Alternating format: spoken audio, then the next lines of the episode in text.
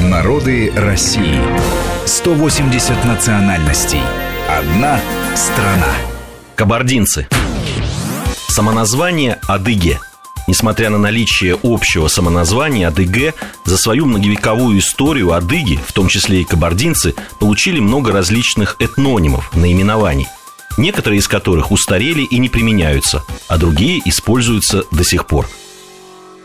Впервые русским источникам адыги, в частности кабардинцы, стали известны под именем косогов, начиная с IX века.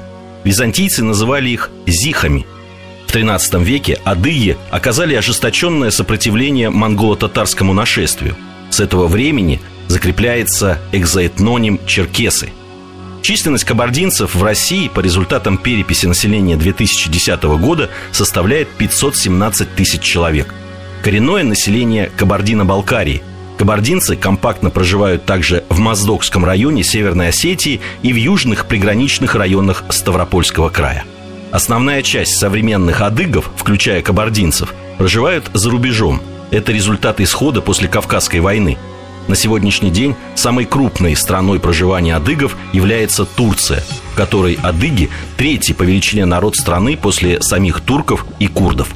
Также кабардинцы в составе адыгской диаспоры проживают в странах Ближнего Востока, в частности в Иордании, Сирии, Саудовской Аравии и Ливане, а также Северной Африке и Европе, в основном в Германии – Говорят кабардинцы на кабардино-черкесском языке абхазско-адыгской группы северокавказской семьи. Некоторые лингвисты склонны считать современные кабардино-черкесские и адыгейские языки диалектами единого общеадыгского языка. Сами же кабардинцы, черкесы и адыгейцы называют свой язык адыггебзе, что означает адыгский язык, и считают его единым языком. До середины XIX века письменности не существовало, так как не найдено ни одного достоверного письменного источника, хотя устанавливались попытки создания письма на арабской основе. 14 марта 1855 года Умар Берсей, адыгский просветитель, лингвист, ученый, писатель, поэт-баснописец, составил и издал первый букварь черкесского языка на арабской графике.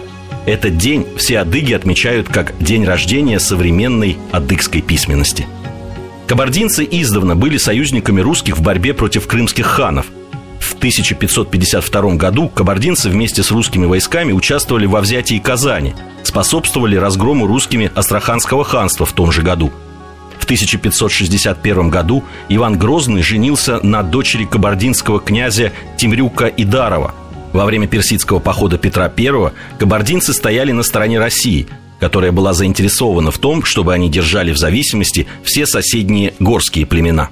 Начиная с 1739 года Кабарда была объявлена вольной, независимой, что не препятствовало кабардинским аристократам наниматься на службу русскому царю.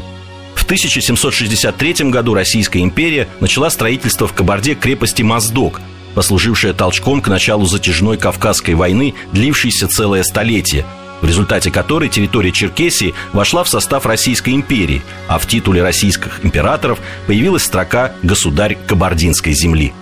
Кабардинцы – мусульмане-сунниты, моздокские кабардинцы в основном христиане православные.